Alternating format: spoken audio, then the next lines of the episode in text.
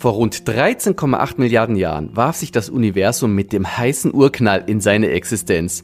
Dem heißen Anfang von Raum und Zeit folgt wahrscheinlich ein kaltes Ende, der Kältetod des Universums. Leben ist im Universum somit nur für begrenzte Zeit möglich. Im ersten Interviewteil beleuchten wir, welche gigantischen globalen Katastrophen auf unserem blauen Planeten in der Vergangenheit zu großen Artensterben geführt haben. Der anschließende Infoblock widmet sich dem dramatischen Schicksal der Erde, da die Sonne langfristig an Strahlkraft gewinnt und sich zum roten Riesen aufbläht. Im zweiten Interviewteil dreht sich alles um Gefahren, die zu einem vorzeitigen Untergang der menschlichen Zivilisation und unseres Planeten führen könnten.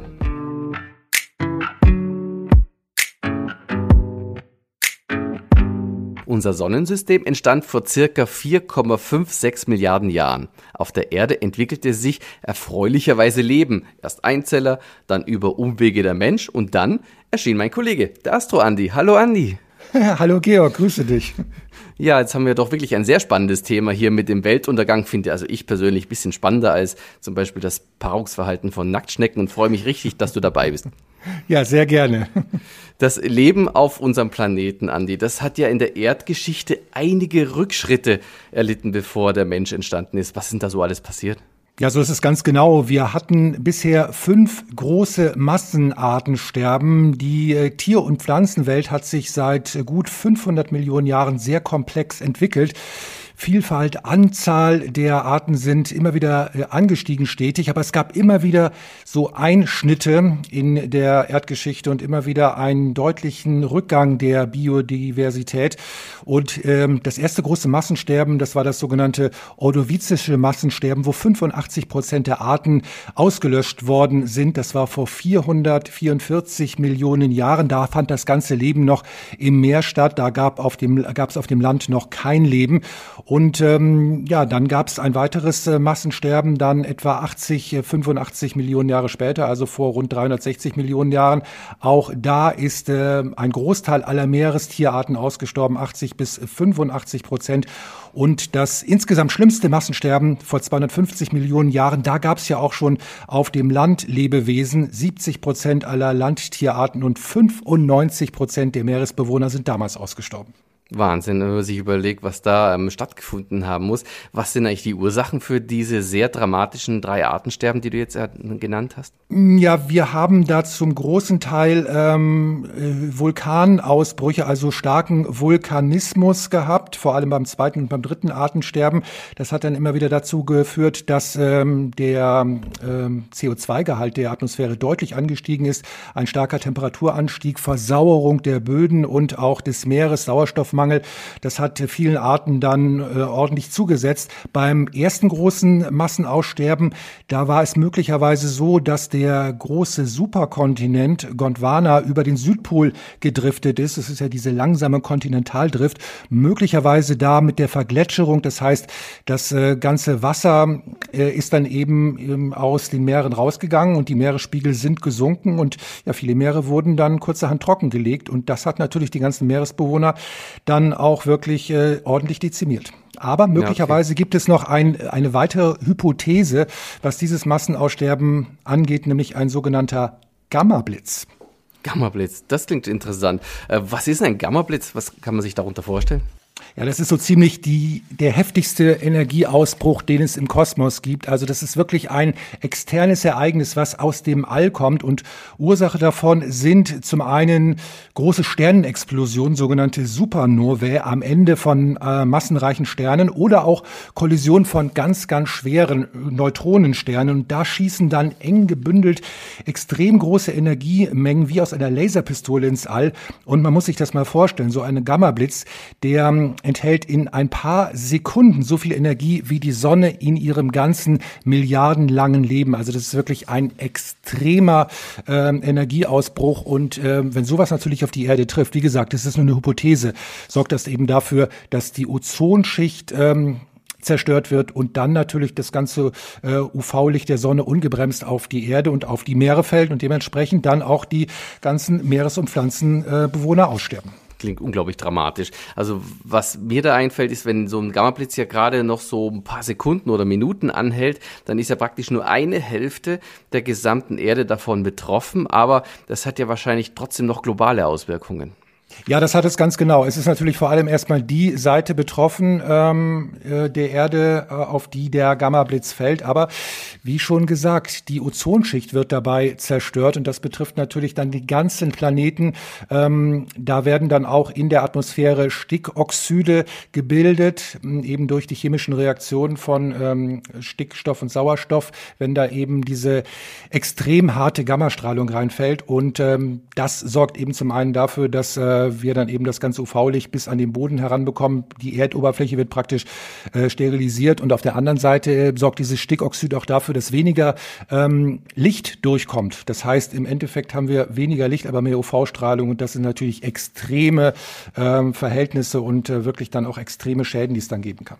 Nuklearer Winter sozusagen. Was genau. ja auch relativ heftig ist, es sind ja Asteroideneinschläge der Vergangenheit. Die haben ja, glaube ja. ich, auch schon einiges angerichtet.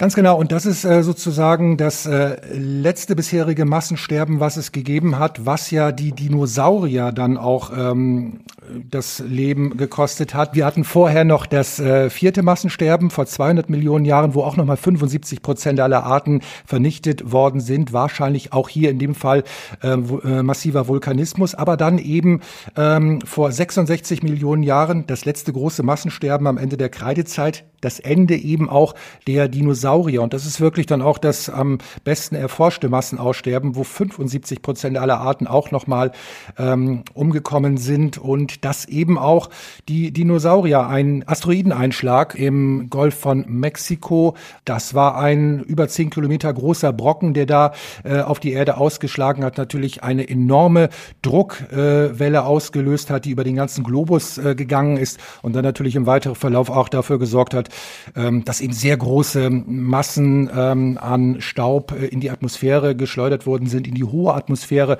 dementsprechend auch dann die Verdunklung des Himmels, wenig Sonnenlicht und dann auch hier wirklich ein deutlicher Temperaturrückgang und dementsprechend auch wirklich ähm, dann äh, die Verhältnisse, die wir eben dann auch von solchen Ereignissen wie Gammablitz und so weiter kennen, dass eben dann auch kein Licht mehr auf die Erde fällt und dann eben auch ähm, Nahrungsquellen zusammenbrechen und dann eben die, äh, die Arten aussterben.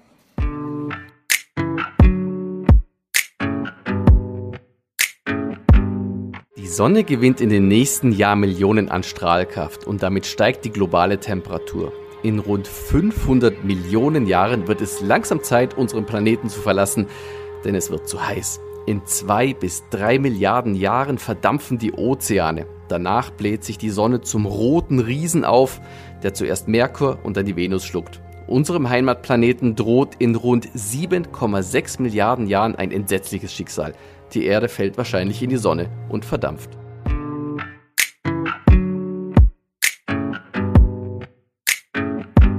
Ja, Andi, in etwa einer halben Milliarde Jahre müssen die Bewohner der Erde den Planeten verlassen. Also so gesehen haben wir jetzt noch keinen Stress. Was kann denn davor das Leben bzw. den gesamten Planeten noch gefährden? Ja, wir haben es ja gerade schon gesagt, äh, Asteroiden, äh, die ja schon auf der Erde eingeschlagen sind, äh, das Leben der Dinosaurier beendet haben und die Gefahr eines Asteroideneinschlags, die besteht natürlich nach wie vor. Diese Gefahr ist durchaus gegeben. Diese kosmischen Gesteinsbrocken können unsere Erde jederzeit treffen und äh, man muss auch wirklich sagen, dass die Anzahl von solchen Asteroiden lange Zeit dramatisch unterschätzt worden ist. Vor etwa 30 Jahren hat man ein Such- und Beobachtungsprogramm ähm, äh, angefangen angefangen von der NASA und äh, hat da sehr viele von diesen ähm, gefährlichen äh, äh, Asteroiden gefunden, sogenannten Erdbahnkreuzern, also die wirklich unsere Erdbahn kreuzen und an den Kreuzungspunkten dann eben die Kollisionsgefahr besteht. Das sind mittlerweile etwa 900 Stück, die ähm, über ein Kilometer groß sind und die potenziell auf die Erde treffen können.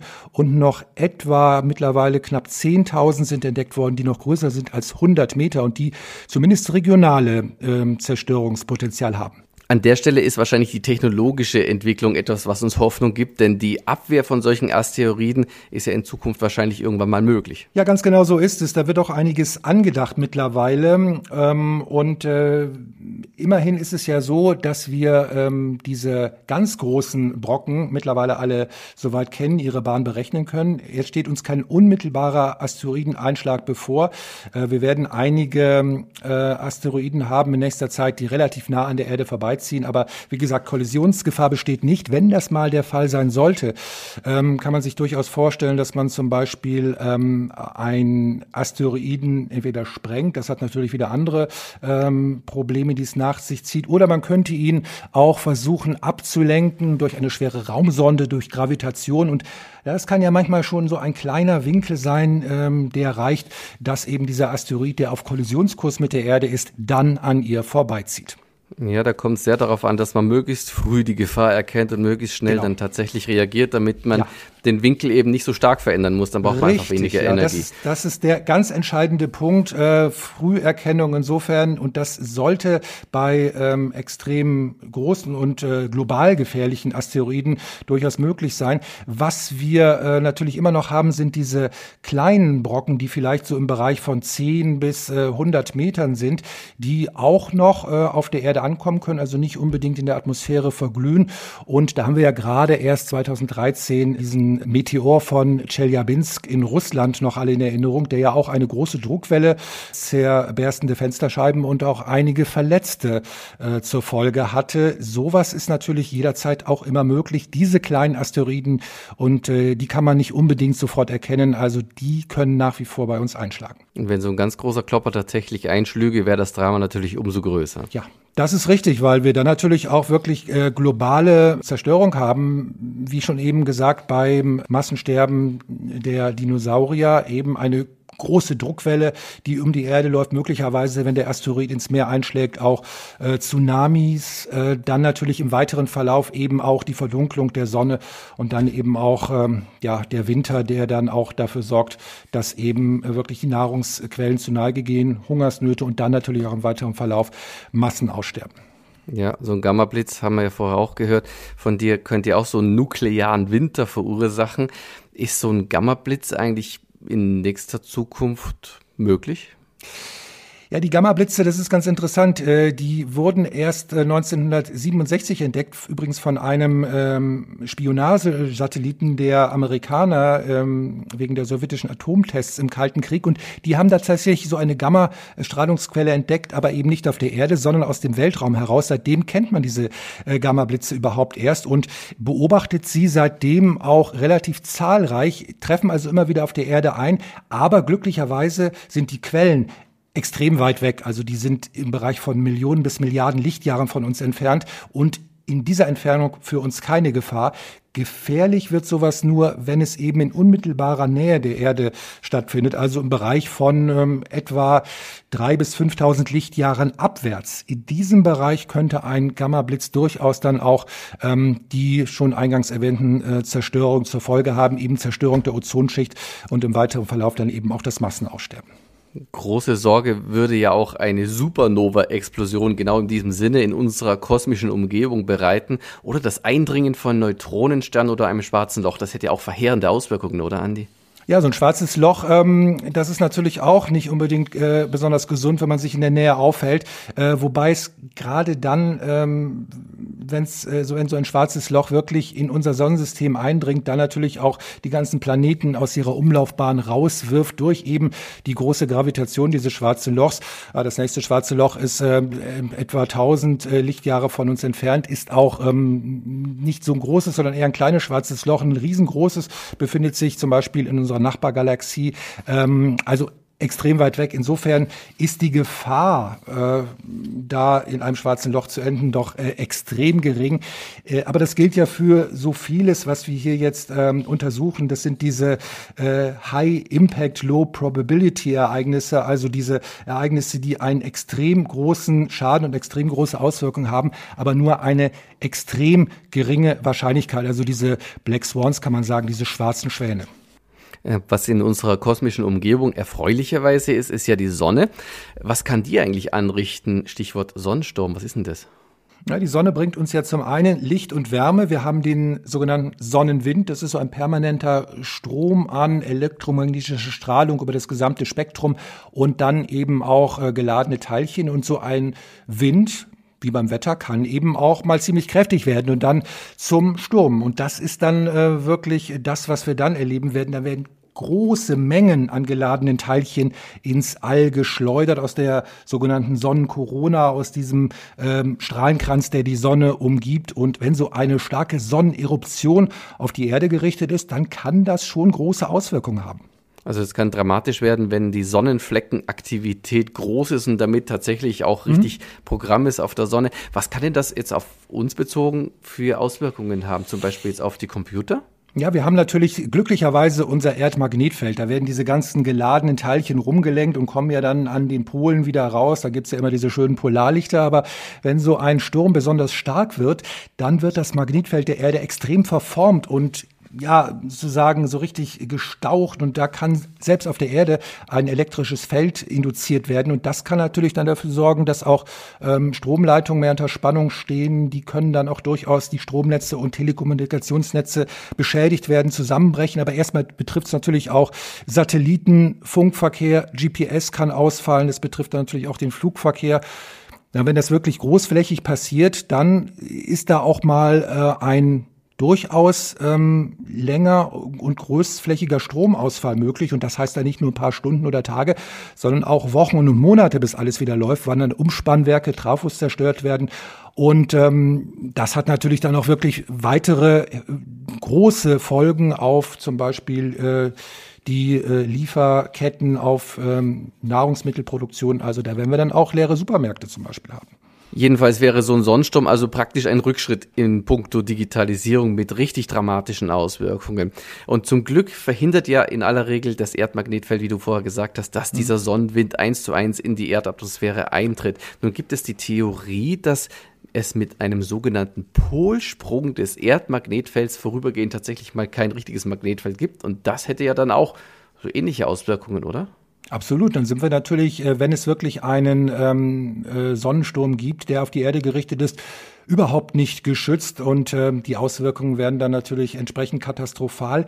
Ähm, man muss aber sagen, wir können natürlich ähm, heutzutage so einen Sonnensturm auch kommen sehen. Wir haben also sozusagen auch eine gewisse Vorwarn- und Vorwarnzeit, ähm, denn es dauert etwa ein, zwei Tage, bis diese äh, Plasmateilchenwolke bei uns eintrifft. Das heißt, wenn so ein Sonnensturm äh, loslegt, können wir durchaus entsprechend Vorsorge treffen. Zum Beispiel Stromnetze dann mal vorübergehend abschalten. Das dauert ja meistens nur ein paar Stunden und kann dadurch eben auch die größten Schäden verhindern. Und, und vielleicht den Computer mit den sensibelsten Daten im tiefsten Keller einmotten. Genau. der tiefste Keller der Welt stößt nun in 7,6 Milliarden Jahren auch an seine Grenzen, wenn dann die Erde in die Sonne stürzt. Andi, lässt sich dieses apokalyptische Hölleninferno irgendwie hinauszögern oder gar verhindern? Auch darüber ist ja schon äh, reichlich nachgedacht worden, was es da für Möglichkeiten gibt.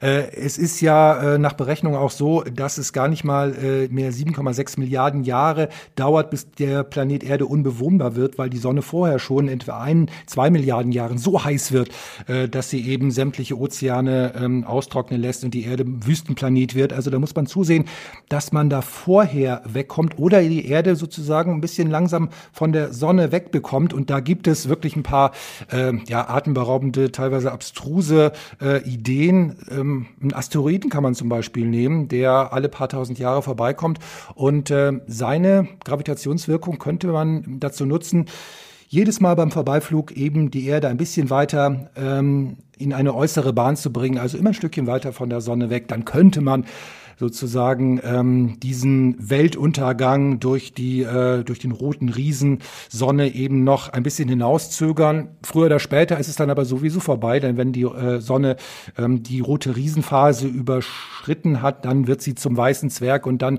reicht ihre Leuchtkraft sowieso nicht mehr aus. Also es wird wahrscheinlich darauf hinauslaufen, wenn es überhaupt noch Menschen gibt, dass die dann äh, zusehen äh, müssen, dass sie die Erde verlassen und dann andere Planeten im weiteren Verlauf besiedeln können. Langfristig steht dem Universum wahrscheinlich der Kältetod bevor.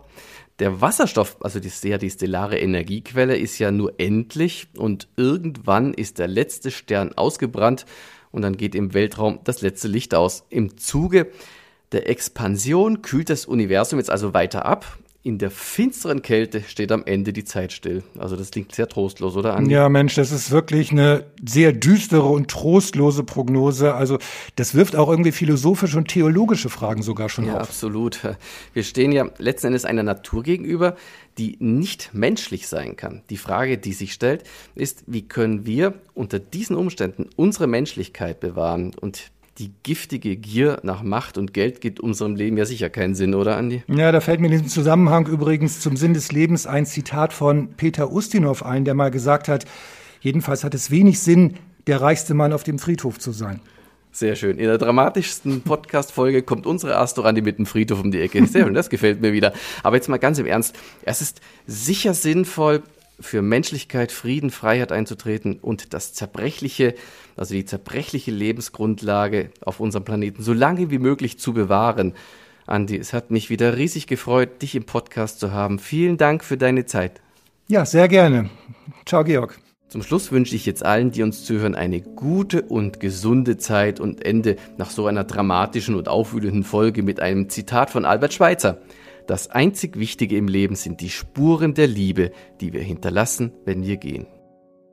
Unser Wettercom-Podcast erscheint wöchentlich. Jeden Samstag gibt es eine neue Folge auf YouTube, Spotify, iTunes, Deezer und vielen weiteren Podcast-Plattformen. Mit hochkarätigen Experten an meiner Seite werden alle möglichen Themen rund um Wetter und Klima tiefgreifend beleuchtet. Am besten sofort abonnieren, um keine Folge zu verpassen.